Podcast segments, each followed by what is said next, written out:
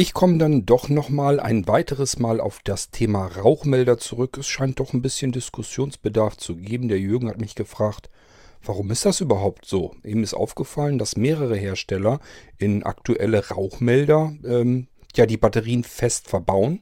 Die sollen angeblich zehn Jahre halten und hat aber aufmerksam gehört, dass ich gesagt hätte, dass die nicht leider nicht immer zehn Jahre halten, sondern wahrscheinlich deutlich weniger. Und er hat ein bisschen Bedenken. Da muss er eben nach zwei, drei, vier, fünf Jahren den Rauchmelder schon wegschmeißen. Wäre ärgerlich. Aber warum machen die das überhaupt so?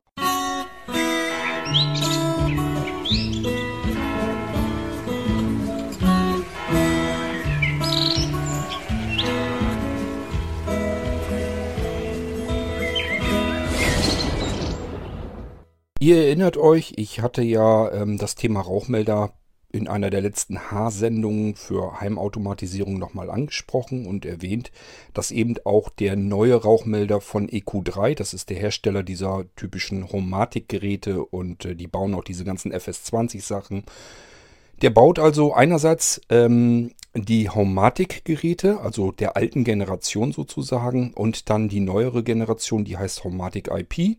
So, und der Rauchmelder für ähm, Homatic der hat ähm, drei ähm, AA-Batterien, die kann man jederzeit selber also wechseln. Und die Homatic IP ist eben die neuere Generation, da kann man die Batterien nicht wechseln. Da ist eine Lithium-Batterie drin, die soll eigentlich zehn Jahre lang halten. Und Experten, wo immer die auch herkommen, gehen davon aus, dass diese Batterien mit ziemlich großer Wahrscheinlichkeit keine zehn Jahre halten werden, sondern vielleicht allenfalls die Hälfte. So richtig testen kann man das eigentlich noch gar nicht. Also ich, woher die diese Informationen haben, weiß ich nicht. Keine Ahnung. Ähm, ich gehe auch mal davon aus, dass das Ding tatsächlich nicht zehn Jahre hält, aber ähm, man weiß eben auch nicht, wie lange hält es dann wirklich. Ob es jetzt drei, vier, fünf Jahre sind, keine Ahnung. Ähm, so lang ist das System noch gar nicht auf dem Markt, als dass Leute ähm, da schon was zu sagen können. Das Einzige, was man sagen könnte, wäre dann, dass die vielleicht die ersten Generationen so gekauft haben und dass da vielleicht sogar schon die Batterie leer ist. Das weiß ich natürlich nicht, ob es da schon irgendwelche Fälle ge äh, gegeben hat. Ähm, aber selbst dann müsste man eigentlich überlegen, ja, kann das vielleicht auch einfach mal daran liegen, dass das eben die ersten Geräte waren, dass die vielleicht andere Batterien noch drin hatten, keine Ahnung. Normalerweise garantiert ähm, EQ3, dass eben diese Batterie zehn Jahre halten soll. Ich weiß nicht, inwiefern diese ähm, äh, Garantie irgendwas auszusagen hat, dass man irgendwie vielleicht sagen kann, ich habe das normalerweise ist immer ein Herstellungsdatum drauf auf den äh, Rauchmeldern und man kann also jederzeit sehen, wenn die Batterie leer ist, nimmt man das Ding von der Decke, guckt drauf und sagt, ja, zehn Jahre sind aber bei Weitem noch nicht rum, das sind erst sechs oder sieben Jahre. Ich persönlich würde mich dann ehrlich gesagt an EQ3 wenden und sagen, hier, ich habe einen Home, äh, Homematic IP Rauchmelder. Ihr habt gesagt, zehn Jahre hält das Ding. Ich soll es jetzt in die Tonne schmeißen, weil die Batterien leer sind. Aber die äh, das Ding ist erst fünf Jahre alt, äh, sehe ich nicht ganz ein. Müsste man ausprobieren. Ich habe keine Ahnung. Ich kenne EQ3 nicht unbedingt als Unternehmen, die besonders kundenorientiert arbeiten. Das heißt, das ist denen relativ schnurzpiepe, wenn man sich als Kunde an die wendet. Aber ähm, nichtsdestotrotz versuchen würde ich es auf alle Fälle, denn wenn jemand mir garantiert, dass das Ding zehn Jahre mit der Batterie durchhält, dann würde ich auch erstmal zumindest versuchen, darauf zu bestehen. Wenn man sich aber nun mal auf dem Markt umguckt, dann fällt einem auf, dass es viele Rauchmelder gibt, da kann man die Batterie wechseln. Es gibt sogar noch welche, wo diese schönen alten 9 Volt Blöcke drin sind. Ähm, und es gibt aber auch Rauchmelder mit fest verbauter ähm, Batterie. Das heißt, diesen ganzen Rauchmelder, den kann man überhaupt nicht mehr öffnen. Da sind keine Schrauben und nichts mehr dran. Die sind äh, zusammengepappt. Und an die Elektronik und vor allem an die Batterie eben kommt man überhaupt nicht dran. Den muss man also wirklich tatsächlich allen Ernstes wegschmeißen, wenn die Batterien leer sind. Ähm, zunächst mal, wenn man da ein bisschen drauf achtet, wird einem auffallen, dass diese fest verbauten Batterien insbesondere meist die neueren, jüngeren Generationen der Rauchmelder sind.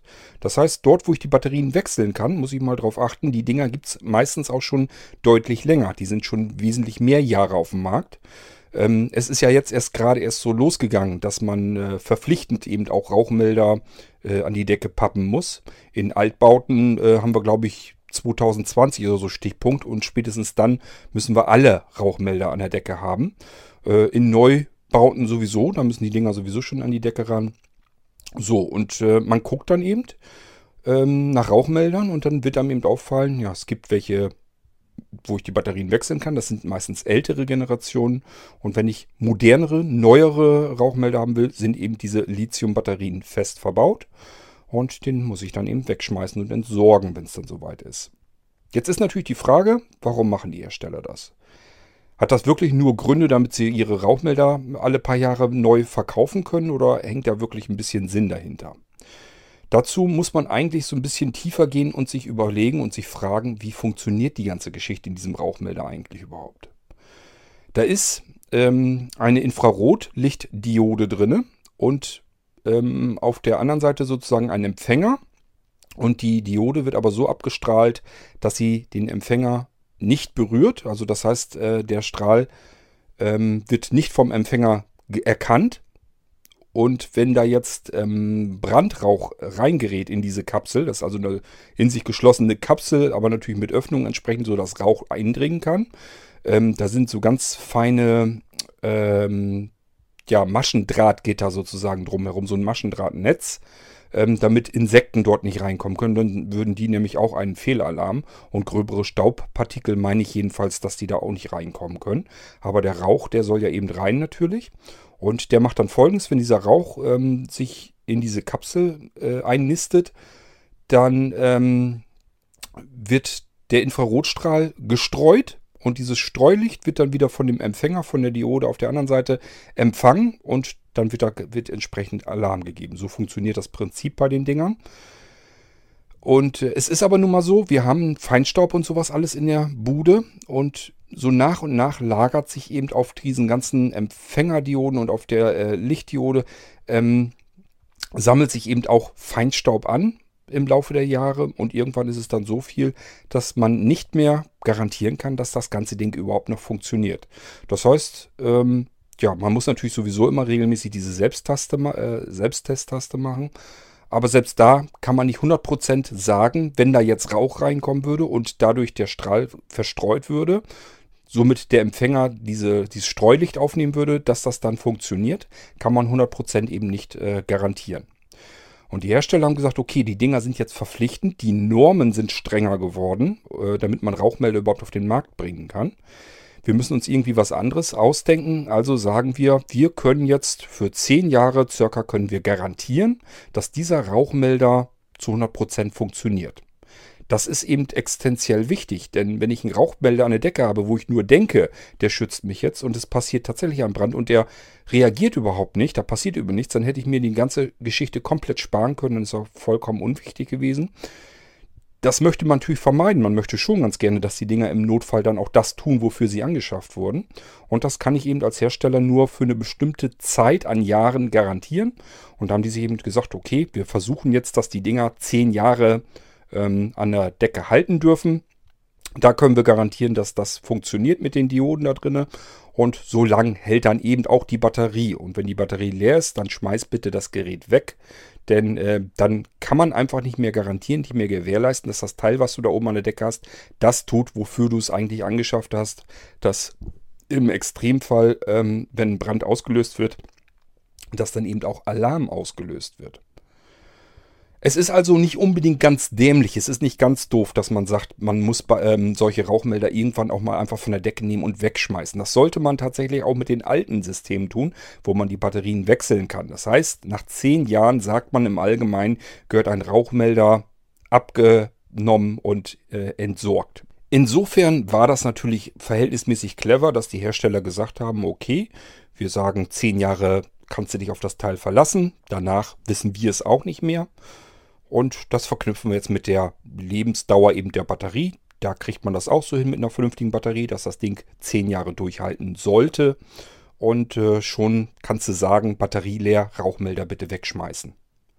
Theoretisch hätte man die Dinger natürlich zurückgeben können zum Hersteller, der kann, könnte sie öffnen und reinigen und dann würden sie genauso gut wieder weiter funktionieren. Allerdings reden wir von einer Technik, die im Grunde genommen gar nicht so wahnsinnig viel Geld in der Herstellung kostet. Das heißt, wenn jemand das Ding öffnet und reinigen müsste, ähm, dieser Mann muss ja auch bezahlt werden, das wäre wahrscheinlich teurer als so ein Ding neu zu bauen. Es ist ein bisschen was anderes, ob ich jetzt normale Rauchmelder habe, die wir für was weiß ich, drum die 20 Euro ja locker kaufen können. Ähm, wenn wir jetzt irgendwie, ich sage, habe beim letzten Mal diese Dinger von Nest äh, genannt, die dann weit über 100 Euro kosten. Das ist natürlich eine andere Hausmarke. Das kann man verstehen vielleicht, dass man die Teile von Nest nicht so gerne wegschmeißen möchte. Da ist es auch ein bisschen was anderes. Da kann ich tatsächlich die Batterien auswechseln, habe dann aber wieder trotzdem das Problem, dass ich die nach spätestens 10 Jahren eben auch entsorgen sollte, weil man nicht äh, davon ausgehen kann, dass die Technik da drin noch zuverlässig funktioniert. Ich müsste die also auch entsorgen, egal ob ich die Batterien auswechseln kann oder nicht. Denn wir spielen hier äh, eventuell mit unserem Leben. Das sind ja äh, Warnmelder. Die sollen uns davor schützen und retten, wenn wir beispielsweise schlafen und irgendwo passiert ein Brand.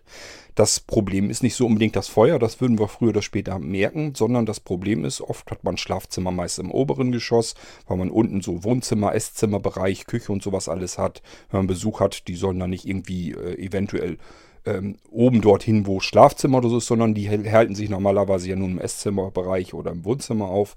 Und deswegen hat man das meistens so. Das Problem ist, äh, ja, so Rauch, der kann eben dann nach oben ziehen, der ist äh, erhitzt, das heißt warme Luft steigt nach oben, nimmt diese Giftgase mit dem Rauch eben mit nach oben und das schleicht sich dann so nach und nach durch bis zu unserem Schlafzimmer. Wir schlafen, bekommen da alles nichts von mit. Und ja, im Idealfall ähm, sterben wir dann, während wir schlafen und der Rest erledigt dann noch das Feuer im Haus. Das passiert ja oft genug und genau das ist das Problem, wovor diese Rauchmelder eigentlich ähm, einen retten sollen. Wenn sie das nicht mehr 100% tun, wenn mir jemand sagt, ich kann dir das nicht mehr so ganz genau sagen, ob, da, ob er das macht oder nicht im Zweifelsfall, ja, was bringt mir dann der Rauchmelder? Also ist es cleverer, wirklich äh, sich danach zu richten und zu sagen, okay, meine Rauchmelder, die sind jetzt 10 Jahre alt, es nützt nichts, ich sollte sie vielleicht doch besser entsorgen. Ja, so ist das von den Herstellern gedacht. Ob das jemand machen möchte so oder ob er sich sagt, nee, ich gehe die Gefahr ein und lasse das Ding an der Decke und benutze ihn 20 Jahre, das muss jeder natürlich selber wissen. Die Leute sind alt genug. Ähm, aber empfehlenswert ist es sicherlich nicht. Ähm, ich sag ja, ich kann es verstehen bei den Smart Home Geräten, wenn die, wer weiß, wie viel Geld gekostet haben, dann will man die nicht nach ein paar Jahren wegschmeißen. Man denkt immer, zehn Jahre sind sehr lang, aber äh, die vergehen dann auch letzten Endes wie im Flug. Man hat immer das Gefühl, ja, die habe ich erst vor kurzem an die Decke gepappt, jetzt soll ich sie wegschmeißen. Warum? Die funktionieren doch noch. Wenn ich selbst das Taste drücke, dann geben sie einen Laut von sich, also scheint alles noch zu funktionieren. Warum soll ich die denn dann wegschmeißen? So, und ist immer die Frage, ob man das tun sollte oder nicht. Ich muss ehrlich gestehen, ich kann es auch nicht genau sagen. Ich denke mal, meine Rauchmelder, ähm, die sind ja auch schon seit, keine Ahnung, vier Jahren oder so, äh, habe ich die schon im Einsatz. Ähm, das heißt, die haben auch schon fast die Hälfte ihrer Lebensdauer eigentlich äh, weg. Ob ich die wirklich in ein paar Jahren dann alle wegschmeiße und entsorge und mir neue kaufen werde, das kann ich jetzt auch noch nicht sagen, weiß ich nicht. Ähm, kann sein, dass ich sie ein bisschen länger behalte, kann auch sein, äh, dass ich mir sage, okay, ähm, macht ja vielleicht doch Sinn, vielleicht sollte ich mir doch neue kaufen. Das Problem bei diesen Dingern ist, ähm, dass sie eben mehr Geld kosten und zwar nicht, weil sie irgendwie besser oder schneller oder deutlich äh, knackiger reagieren oder sonst irgendwie einen Vorteil bringen, sondern der einzige Vorteil, der diesen Preisunterschied ausmacht, ist eigentlich, dass sie in mein Smart Home integriert werden können. Das ist der einzige Unterschied und das ist letzten Endes ein bisschen Spielerei. Ich habe euch das letzte Mal schon erzählt, ganz viel kann man eigentlich nicht mitmachen. Man kann sie, weil es Sicherheitstechnik ist, eben nicht direkt ansteuern, dass ich sie von der Ferne aus auslösen kann, dass ich die LED da drin irgendwie ansteuern kann oder Krach machen lassen kann. Das geht eben leider nicht. Und äh, dementsprechend kann man im Smart Home Bereich so ganz wahnsinnig viel damit nicht machen, nur dass sie einem eben eventuell informieren können, wenn man unterwegs ist. Ob einem das dann was bringt, ist dann wieder eine ganz andere Frage. Also so ganz wahnsinnig viel bringt das mit dieser ganzen Smart Home Geschichte nicht. Und ich habe euch auch schon erzählt, ich kann euch aus heutiger Sicht noch nicht mal sagen, ob ich mir beim nächsten Mal wieder ähm, Smart Home fähige äh, Rauchmelder kaufen würde, weil es eben relativ langweilig die ganze Geschichte im Smart Home. Kann ich euch nicht sagen, weiß ich nicht. Äh, kann gut sein, dass ich mir sagen würde, Nö, ist Quatsch. Hat dir jetzt überhaupt nichts gebracht, dass du jetzt die Haumatik-Dinger in deinem Smart Home drin hattest. Zum Glück hatten wir keinen Brand. Das heißt, zum Glück habe ich auch keine E-Mail bekommen unterwegs, dass mein Haus brennt. Und selbst wenn, ja, meine Güte, was hätte ich denn tun sollen? Bis man unterwegs, wenn man inform in, unterwegs informiert wird, dein Haus brennt gerade, ähm, man würde dann zurückfahren zum Haus, bis dahin wäre das im vollen Gange, wäre das schon alles am Abfackeln. Da rennt auch keiner mehr rum und sieht zu, ob er da irgendwie noch Papiere rausholen kann oder sowas. Also wirklich was bringen tut einem das dann auch nicht, wenn man eine Meldung auf Push kriegt oder per E-Mail, dass das Haus am Brennen ist, während man gerade irgendwo auf einer Feier oder sonst irgendetwas ist. Ähm, also eigentlich nur, dass es einen verrückt machen würde und nervös machen würde. Man würde trotzdem nach Hause fahren. Ja, aber tun kann man dann auch nichts. Also, ja, muss jeder selber wissen. So ganz weiß ich nicht, ob ich mir nochmal für Homematic die Rauchmelder kaufen würde. Nicht, weil sie nicht irgendwie funktionieren würde oder weil sie mir irgendwie Sorgen machen würde oder dauernd Fehlalarm oder sonst irgendwas hätten. Gar nicht, überhaupt nicht. Tun genau das, was sie sollen, habe ich euch alles letztes Mal schon erzählt. Aber sie bringen einem eigentlich auch keine wirklichen Vorteile. Und dann kann man sich sagen, dann kann ich doch eigentlich auch darauf eingehen und das so machen, wie die Hersteller das empfehlen, dass man einfach sagt, ich kaufe mir die Dinger, ruhig auch mit einer fest integrierten Batterie und sage dann eben nach, was weiß ich, wenn es vier, fünf Jahre wäre, dann würde ich mich beschweren. Dann würde ich sagen, hier Hersteller, du hast gesagt, das Ding hält zehn Jahre. Was soll ich das Teil nach vier Jahren wegschmeißen? Das kann ja wohl nicht dein Ernst sein. Und dann würde ich einfach mal gucken, wie dieser Hersteller sich verhält. Ähm, wenn die Dinger aber irgendwie wirklich acht Jahre oder neun Jahre durchhalten, dann wäre mir das ehrlich gesagt scheißegal. Dann kommen die Dinger weg, werden gegen neue ausgetauscht. Die Teile kosten auch vernünftige mit Stiftung Warentest hat gerade erst welche getestet, auch mit Wertung gut, gibt es schon für unter 20 Euro. Und ganz ehrlich, wenn ich ein Gerät anschaffe, das äh, mir im Zweifelsfall mein Leben retten soll und das kostet unter 20 Euro, äh, und ich muss es nur alle acht Jahre auswechseln. Da denke ich überhaupt nicht drüber nach. Bis dahin ähm, habe ich das gleiche Geld wahrscheinlich an Batterien in meine Wechselbahn ähm, ähm, Rauchmelder schon reingestopft. Also das ist, eigentlich ist das Unfug, sich da großartig einen Kopf drüber zu machen. Ich sag ja, zwei, drei, vier Jahre, klar, wäre ich auch stinkig, wenn der Hersteller mir gesagt hat, zehn Jahre. Würde ich mich auch an den Hersteller wenden und sagen, hier, was ist das? Du garantierst mir zehn Jahre und jetzt soll ich das Ding nach drei Jahren wegschmeißen? Kann doch nicht dein Ernst sein. Aber äh, ansonsten, wenn das Teil, ich sag mal, bis acht Jahre hinkommt, wo ist das Problem? Wenn das Teil 20 Euro kostet, dann fliegen die raus und dann kommen dann neue rein. Ja, so viel dazu. Wenn ihr noch äh, keine Rauchmelder habt, anschaffen müsst ihr sie euch sowieso früher oder später. Ich meine, letzten Endes es rennt keiner bei euch in der Bude rum und kontrolliert das.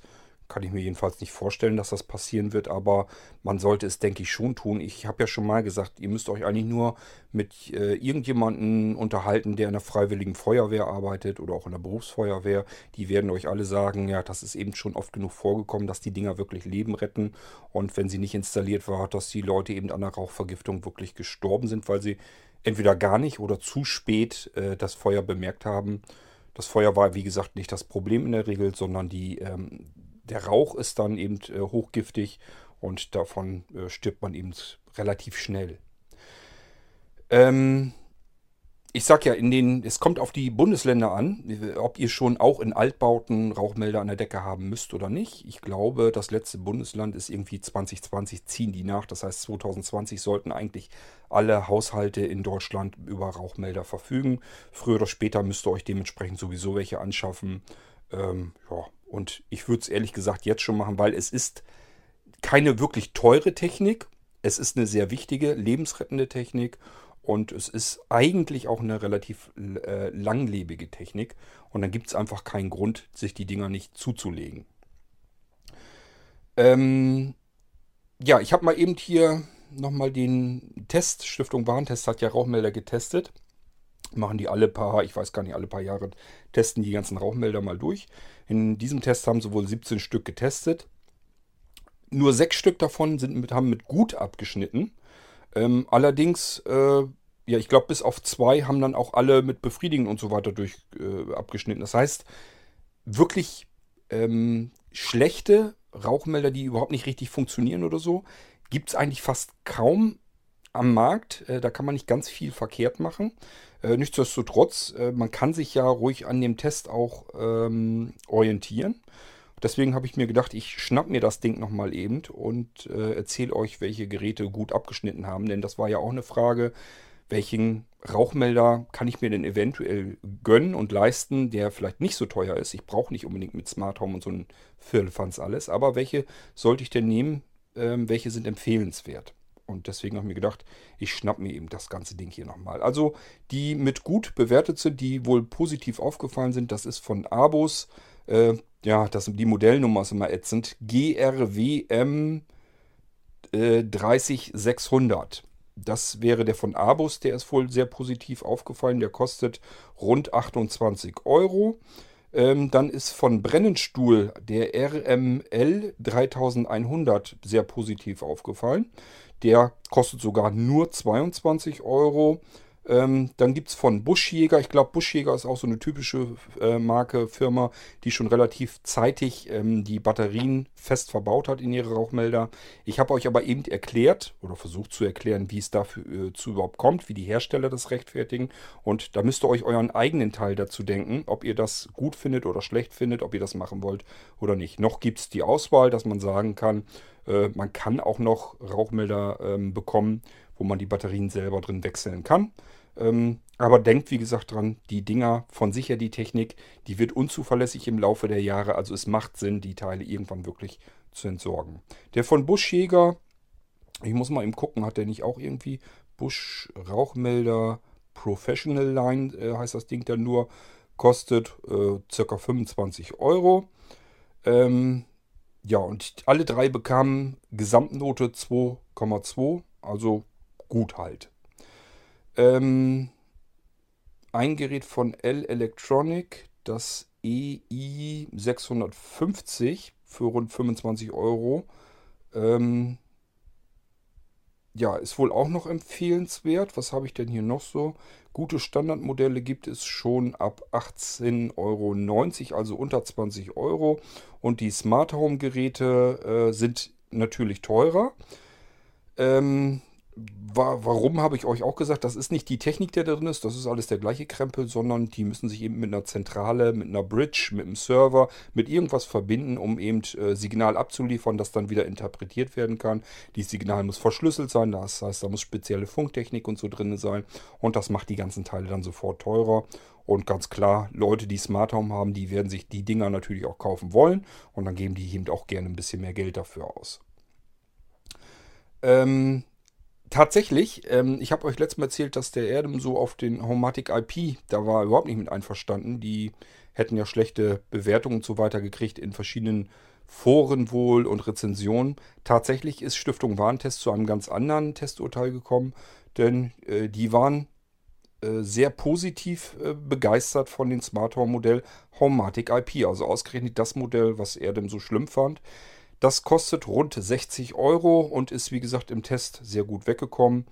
Ähm, auch allein schon wegen der, der sehr datensparsamen App, da, äh, das haben sie hier sehr, sehr, hervorgetan. Technik sowieso, das ist äh, bewährte, vernünftige Technik, grundsolide. Ähm, kam auf eine gute Ges Gesamtnote von 2,4, ist also auch im vorderen Teil mit dabei. Es ist kein Rauchmelder, der irgendwie, wo man sagen konnte, der ist jetzt absolut sehr gut, dass das ein Top-Rauchmelder ist. Ähm, das heißt, die kamen alle nur so bis Bewertung gut hin.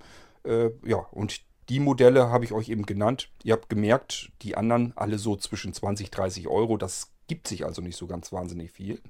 Und äh, Smart Home Bereich, Homematic IP. Ähm, Stiftung Warentest sagt, ist ein sehr gutes Gerät, kann man empfehlen. Ähm, ja, muss man nur selber wissen, möchte man unbedingt einen haben, wo ich die Batterien drin wechseln kann. Ja oder nee.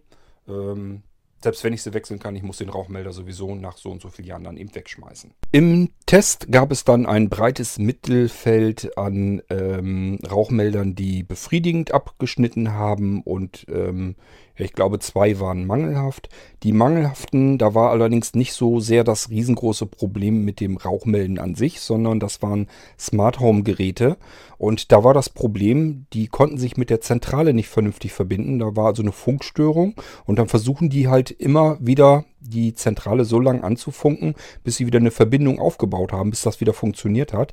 Und äh, Funk bedeutet immer, das ist immer sehr batteriezehrend. Das heißt, ja, die Batterie ist ausgelutscht worden und nach kürzester Zeit war dieser Rauchmelder eben äh, entleert. Ich habe jetzt keine Ahnung, stand nicht mit bei in dem Test, ob das jetzt einer war, ähm, wo die Batterie fest eingebaut wird. Dann ist es natürlich richtig ärgerlich. Das würde bedeuten, ähm, ja, man kauft sich teure Smart Home Rauchmelder, packt sich die an die Decke. Die haben Probleme mit dem Funk zur Zentrale hin oder zur Bridge. Und äh, dadurch ist die Batterie eben innerhalb weniger Wochen oder Monate leer und ich kann das komplette Ding so wie es ist wegschmeißen. Das ist natürlich richtig ätzend und deswegen sind die eben durchgefallen. Problem war eben äh, auch, also der Unterschied zwischen den befriedigend und den guten war, dass die befriedigenden ähm, Rauchmelder äh, etwas später ausgelöst haben. Das heißt, die haben ein bisschen länger gewartet, haben ein bisschen mehr Rauch aufgenommen, bis die dann Alarm gegeben haben ob das Nach- oder Vorteil ist, kann man so genau eigentlich gar nicht mal sagen. Es ist natürlich, wenn es wirklich brennt, ist es ein absoluter Nachteil. Da zählt jede Sekunde. Aber ähm, ich habe ja letztes Mal auch schon gesagt, mir ist das ja auch schon passiert in der Küche einmal und einmal, als ich den Holzofen angeschmissen habe, dass die Dinger ausgelöst haben. Und da wäre es natürlich dann von Vorteil gewesen, wenn die Dinger nicht ganz so empfindlich gewesen wären. Und äh, der Rauch, da hätte noch ein bisschen mehr Rauchentwicklung sein können, bevor die auslösen. Dann wäre mir vielleicht gar nichts passiert. Die Dinger hätten nicht ausgelöst. Auf der anderen Seite sage ich mir, ja, so ist es mir persönlich eigentlich lieber. Lieber ein paar Sekunden zu früh waren als zu spät. Also ähm, ich fand es eigentlich optimal, so wie sie ausgelöst haben hier bei mir. Das war eine Rauchentwicklung, da hätte ich auch gesagt, gut, wenn das jetzt ein Brand gewesen wäre, wäre es genau richtig gewesen. Ähm, so viel Rauch, wie da jetzt äh, an die Decke gezogen ist, da konnte ich mir gut vorstellen, das ist so gerade so, wenn so ein Brand anfängt, dann hätten die ausgelöst. Super. Also bei mir haben die eigentlich so ausgelöst, wie ich es als richtig korrekt empfunden hätte. Ja, ähm, ich kann euch sonst übers Mittelfeld oder so nichts weiter erzählen. Da habe ich jetzt keine weiteren Modelle genannt bekommen. Ähm, allgemein hat der Vorgängertest, ich sage ja, die machen das regelmäßig, der Vorgängertest und auch dieser Test hat wieder ergeben, dass insgesamt ähm, der Markt mit den Rauchmeldern ein guter Markt ist. Das heißt, äh, es gibt keine Geräte, die irgendwie gar nicht funktionieren oder die wirklich schlecht funktionieren beim Rauchmelden. Ich habe ja gesagt, das Einzige, was eben dieses mangelhaft hervorgerufen haben, waren die Smart Home Dinger, die eben anhand der Funkverbindung die Batterien leer gelutscht haben. Das war das einzige Problem in der ganzen Sache. Da kommt man aber natürlich dahinter. Die Dinger melden sich dann auch, wenn die Batterie leer ist. Nur man wundert sich dann, dass vielleicht erst vier Wochen vergangen ist, seit ich die Dinger an die Decke gehängt habe und dann sind die Batterien auf mal leer. Das ist natürlich ätzend. Das will man nicht. Äh, vor allem nicht, wenn die Batterien eingebaut sind. Das ist der einzige Grund, warum es mangelhaft ist. Äh, das wäre jetzt aber kein Sicherheitsmanko gewesen. Das heißt, die Dinger hätten natürlich ganz normal ausgelöst, wenn es denn gebrannt hätte. Man kann also wirklich ganz normal behaupten, der Markt, wenn man irgendwie rausgeht und sich einen Rauchmelder kauft, hat man erstmal auf alle Fälle was Gutes getan. Da äh, ist es ist nie so, dass man sich Rauchmelder, aktuelle Rauchmelder auf dem Markt an die Decke hängt und die funktionieren äh, im Zweifelsfall nicht. Sie werden funktionieren. Unterschiede sind vielleicht so ein bisschen, ob sie ein bisschen empfindlicher sind oder weniger empfindlich, aber insgesamt äh, lösen alle vernünftig aus, geben Alarm und retten im Zweifelsfall Leben. Somit hoffe ich, dass wir jetzt das Thema Rauchmelder mal so ein bisschen abschließen können, dass wir alles so zusammengefriemelt haben, was wir dazu eigentlich so eine Erfahrung bringen können. Und ähm, ja, das war insgesamt Thema Rauchmelder. Soll natürlich nicht heißen, wenn ihr noch Fragen habt, dass ihr nicht Fragen stellen könnt. Ich versuche die dann natürlich zu beantworten. Ähm, aber ansonsten, denke ich mal, sind wir damit durch. Ich habe euch soweit mal ähm, herausgesucht, welche Rauchmelder auch im unteren Preisbereich empfehlenswert sind.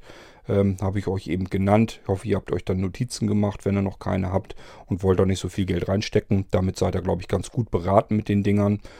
Ähm, tja, und im Smart Home Bereich, es spricht auf alle Fälle nichts gegen Homatic. Äh, weder gegen das alte System, die normale Homatic hat man immer den Vorteil, die Teile ähm, haben eben nichts mit den Servern von äh, Homatic zu tun, also von EQ3. Ähm, das hat auch generell, wie gesagt, gar nichts zu tun mit Rauchmelden. Das funktioniert unabhängig. Das hat nichts mit einer Zentrale zu tun, nichts mit einer Bridge, nichts mit dem Anbieter, mit dem Hersteller oder so. Die Dinger hängen an der Wand und wenn Rauch äh, in dieses Infrarotlicht kommt und dadurch das Licht gestreut wird, auf den Empfänger trifft und der Alarm ausgelöst wird. Das ist überall das gleiche Spiel. Das funktioniert identisch und das funktioniert auch immer. Es geht nur darum, beispielsweise, wenn ihr euch Smart Home Systeme kauft und wollt irgendwie eine Push-Meldung oder eine E-Mail oder irgendetwas anderes bekommen oder wollt mit diesem Signal, dass eben Alarm ausgelöst wurde, wollt irgendetwas weiteres da noch mit anfangen. Dafür braucht man eben Smart Home Geschichte Und ähm, ja, da ähm, ist eben der Unterschied, ob ich eventuell die Zentrale zu Hause stehen habe, dass äh, das Signal dort empfangen werden kann oder eben ähm, über eine Bridge an den Hersteller gesendet wird und der einem eine E-Mail oder was schicken kann. Das Schöne ist immer, wenn das ähm, außer Haus ist, das heißt auf den Servern des Herstellers hat man immer den Vorteil, man hat eigentlich nicht viel Arbeit damit zu tun. So wie bei mir, meine äh, Haumatik-Rauchmelder, das muss ich mir selber programmieren. Wenn ich äh, haben möchte, dass meine Rauchmelder mir im Zweifelsfall im Bedarf eine E-Mail schicken oder eine Push-Notification oder irgendwas anderes, das muss ich mir programmieren. Das muss ich mir selber basteln auf meiner Smart Home Zentrale hier zu Hause kriege ich das alles fix und fertig als rundum Wohlfühlpaket vom Hersteller. Da habe ich eben den Vorteil, ich gebe eventuell nur ein, hier, das sind meine Rauchmelder. Ich hab, muss einmal einen Zugang einrichten, muss dann sagen, wenn dieser Rauchmelder auslöst, schicken mir bitte eine E-Mail an folgende E-Mail-Adresse. Das ist eigentlich so, äh, ja, einfacher geht es eben nicht. Nachteil ist eben, ich bin eben herstellerabhängig, wie das dann eben so ist. Ich, das heißt, ich muss davon ausgehen, funktionieren die Server bei EQ3 und das tun sie eben nicht immer. Da gab es nämlich gerade erst kürzlich einen großen Shitstorm, als die Server über mehrere Tage eben nicht erreichbar waren. Da hatte man diese ganzen Haumatic IP-Geräte zu Hause und äh, hatte keinen Zugriff darauf, weil eben die ganze Technik eben outgesourced war. Ist eben dann bei EQ3 und mein ganzer Gewinn an Komfort und so weiter, der bringt mir in dem Fall gar nichts.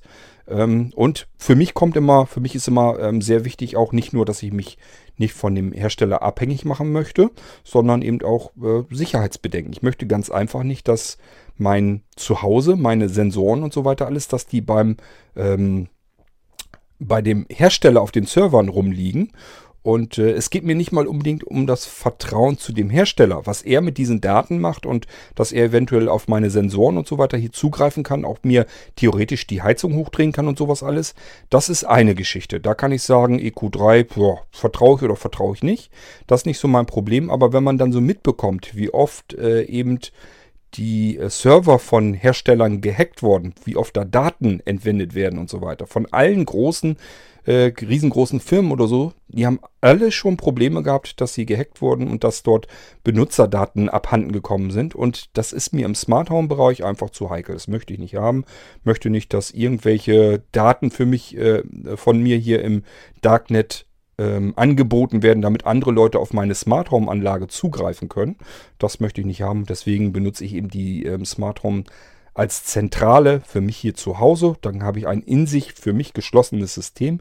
Kann dann noch entscheiden, möchte ich davon bestimmte Komponenten dann wieder äh, beispielsweise über das Amazon Echo ansteuern, ja oder nein.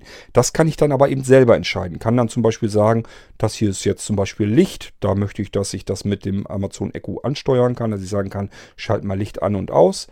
Ich kann mir das programmieren, dass ich sagen kann mit dem Amazon Echo, ähm, ja, jetzt stell mir die Heizung auf 24 Grad. Und wenn dann von außen jemand zugreifen könnte und würde sagen, ja, dreh mal die Heizung auf äh, 36 Grad, dann würde eben meine Smart Home Zentrale sagen, Moment mal, ich habe hier nur freigegeben bis 24 Grad in diesem Raum. Ich habe hier sogar Räume, die sollen nicht höher als 17 Grad geheizt werden. Sind einfach die, so, so Rumpelkammer und so, wo man eben nicht drin sitzt. Da möchte ich gar nicht unbedingt, dass da die Heizung hochdrehbar ist. Und da wird eben ständig geguckt und überwacht, ähm, ist da irgendwie versehentlich oder durch was auch immer, ist da irgendwie die Heizung hochgedreht worden, höher als 17 Grad? Wenn ja, dreh sie mir bitte wieder runter auf 17 Grad. Oder dreh sie gar nicht erst hoch. Da ist also auch eine Sperre dann drin. Ich kann diese Sperre rausnehmen, dafür habe ich mir virtuelle Schalter gebaut. Das heißt, ich habe überall in jedem Raum habe ich eine äh, Steuerungssperre drin. Das ist einfach nur ein Schalter, als wenn ich einen ganz normalen Homatic-Aktor drin habe, habe ich ganz normal in der App drin. Und den Schalter kann ich eben rausnehmen, dann ist die Sperre weg und ich kann dann trotzdem die Heizung höher drehen. Aber ich kann eben, im Normalfall ist die Sperre eben drin und das bedeutet, äh, das wird überwacht, das Ganze. Wenn von außen also jemand bei mir in mein Smart Home eindringen würde, könnte, ja, dann ähm, kann er mir trotzdem nicht so ganz viel Schaden anrichten. Normalerweise jedenfalls, wenn ich an alles gedacht habe, weil äh, die Dinger eben überwacht werden und dann sagen, das kommt mir hier komisch vor. Eine ähm, Heizungsansteuerung äh, von über 30 Grad macht eigentlich keinen Sinn. Das macht man normalerweise nicht. Also lasse ich das jetzt nicht zu. Und wenn ich dann die Ausnahme habe, möchte, haben möchte, kann ich mir eben einen Schalter umlegen äh, und mir die Sperre rausnehmen. Diese Sperre funktioniert, funktioniert übrigens wieder über ein ganz anderes System. Das läuft dann nämlich über die FHZ 1000. Das ist diese FS20-Zentrale. Ähm, tja, und somit äh, habe ich zwei verschiedene Systeme, die sich gegenseitig kontrollieren. Nimmt man das Amazon Echo-System da noch mit rein, dann sind sogar drei Systeme, die gemischt werden. Ja, und wenn ich dann noch anfange mit meinem Mediola-System, da kann ich auch noch mitarbeiten, dann habe ich hier vier verschiedene Smart Home-Systeme, die sich gegenseitig eben auch kontrollieren können. So dass ich sagen kann, guck mal bitte nach, äh, wenn da irgendwie was Ungewöhnliches passiert, dann korrigier mir das bitte. Ja, das ist so das Vorgehen, wie ich das mache und äh, weswegen ich mich weder von einem Hersteller abhängig machen möchte. Das heißt, wenn jetzt ein Hersteller ausfallen würde, dann ist das nicht weiter tragisch. Homematic, wenn jetzt EQ3 sagen würde, wir gehen jetzt in Insolvenz, wäre mir ehrlich gesagt relativ scheißegal, denn meine Komponenten funktionieren hier mit meiner Smart Home Zentral. Ich würde mir dann höchstens noch ein, zwei CCU, zwei weitere kaufen, damit ich mit den Zentralen einfach mir eins ins Regal packen kann. Wenn meine Zentrale mal kaputt ist, kann ich eben ähm, die nächste Zentrale, dass ich die einfach auswechseln kann. Allerdings gehe ich davon aus, die Dinger sind auf dem Markt so reichlich vorhanden, die wird es wohl noch eine ganze Weile geben. Also selbst wenn EQ3 platt gehen würde, macht nichts, mein Smart Home funktioniert weiter. So, wenn Amazon sagen würde, Amazon Echo oder so, wollen wir nicht weiter verfolgen, äh, warum auch immer, wäre auch nicht weiter schlimm, weil das ist für mich mehr oder weniger eigentlich mehr so ein bisschen Spielerei. Ist sehr komfortabel, sehr schön. Ähm, ich nutze das für verschiedene Dinge eben sehr gerne. Aber auch da, wenn es nicht ist, dann ist es eben nicht. Deswegen funktioniert mein Smart Home System insgesamt trotzdem weiter. Ich habe nur die Spracheingabe, den Sprachassistenten. Das hätte ich dann verloren. Dann wäre ich eben so, wie ich vor war, davor war. Äh, das Amazon Echo, so lange gibt es das ja noch gar nicht und äh, das wäre bei mir nicht so schlimm. Aber auch da, ich würde mich eben nie komplett auf mein Amazon Echo verlassen. Ich würde also nie alle Steckdosen, die ich so benutzen will, Licht und so weiter, ich würde das nie so kaufen, dass ich das nur mit dem Amazon Echo bedienen kann. Denn was auch immer passieren kann, ich möchte mich von einzelnen Systemen im Notfall auch mal trennen können. Und da möchte ich nicht mein ganzes Haus mit irgendwelchen Smart Home Komponenten haben, die nur mit diesem Gerät ansteuerbar sind, aus welchen Gründen ich auch immer dieses Gerät nicht mehr nutzen möchte oder nicht mehr nutzen kann. Und dann funktioniert mein komplettes Smart Home nicht mehr. Und die ganzen Geräte, die ich mir dafür gekauft habe, sind auf mal völlig wert und nutzlos. Das möchte ich nicht und ich möchte auch nicht, dass äh, man von außen auf alle Komponenten zugreifen kann. Das ist für mich so ein Sicherheitsdenken im Kopf. Das möchte ich eigentlich nicht haben. Das heißt, ich möchte das eine Zentrale hier haben und möchte auf die Zentrale auch von außen natürlich zugreifen können. Vielleicht auch mit verschiedenen externen Diensten. Und wenn die dann nicht richtig funktionieren, dann habe ich eben den Zugriff von außen so nicht, kann das aber wieder über einen VPN-Tunnel äh, direkt auf meine Zentrale zu Hause wieder anders lösen. Es gibt also immer Mittel und Wege und ich mache mich eben nicht abhängig von einem bestimmten Anbieter. Kann ja mal passieren, dass, was weiß ich, beim Amazon Echo dann doch herauskommt, dass äh, vielleicht auf die Server von Amazon ähm, eingegriffen wurde, dass äh, die ganzen Daten jetzt irgendwie zugreifbar sind, dass sich die irgendwelche ähm, angeeignet haben und die munter als Datenbank weiterverkaufen. Fremde Leute könnten vielleicht jetzt auf das Smart Home System zugreifen. Irgendwo ist da eine Sicherheitslücke bekannt geworden oder sowas. Ja, dann soll es mir egal sein. Dann kann ich mein äh, Amazon Echo, die nehme ich vom Strom und dann ist das Ding durch. Ähm, Wäre natürlich fatal, wenn jetzt mein komplettes Smart Home auf dieses Amazon Echo zugreifen muss und ich muss dann alles, was ich mir angeschafft habe, in die Tonne treten. Da habe ich natürlich dann keine Lust zu. Deswegen mache ich das so, wie ich das mache. Da werde ich mit Sicherheit auch noch des Öfteren drauf eingehen, wo die Unterschiede sind. Wir können uns dann irgendwann auch nochmal angucken, wie ich mit diesen Sperren und so weiter arbeite, wie das programmiertechnisch aussieht und so weiter. Können wir gerne alles machen. Es, äh, ich sage ja, es dauert halt alles sehr lange. Gibt ganz viele Sachen, die ich euch noch erzählen möchte. Und äh, irgendwann kommen wir da sicherlich mal drauf zu sprechen.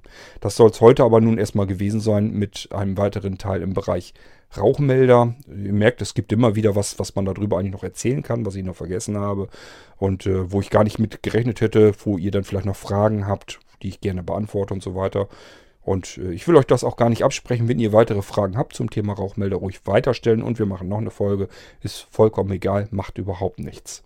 Aber von meiner Warte aus soll es das jetzt erstmal zum Thema Rauchmelder gewesen sein. Nächstes Mal in der Heimautomatisierung nehmen wir uns irgendwas anderes wieder vor. Bis dahin würde ich mal sagen, macht's gut. Hoffentlich lösen bei euch die Rauchmelder nicht aus. Bis zum nächsten Mal. Macht's gut. Tschüss, euer König Kurt.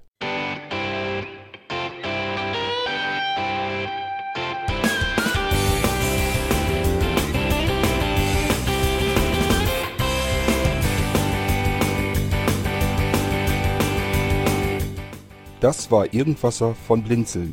Wenn du uns kontaktieren möchtest, dann kannst du das gerne tun per E-Mail an podcast.blinzeln.org oder über unser Kontaktformular www.blinzeln.org. Blinzeln schreibt man in unserem Fall immer mit einem D in der Mitte. Wenn du möchtest, kannst du uns sehr gerne auch einen Audiobeitrag auf unseren Podcast Anrufbeantworter sprechen.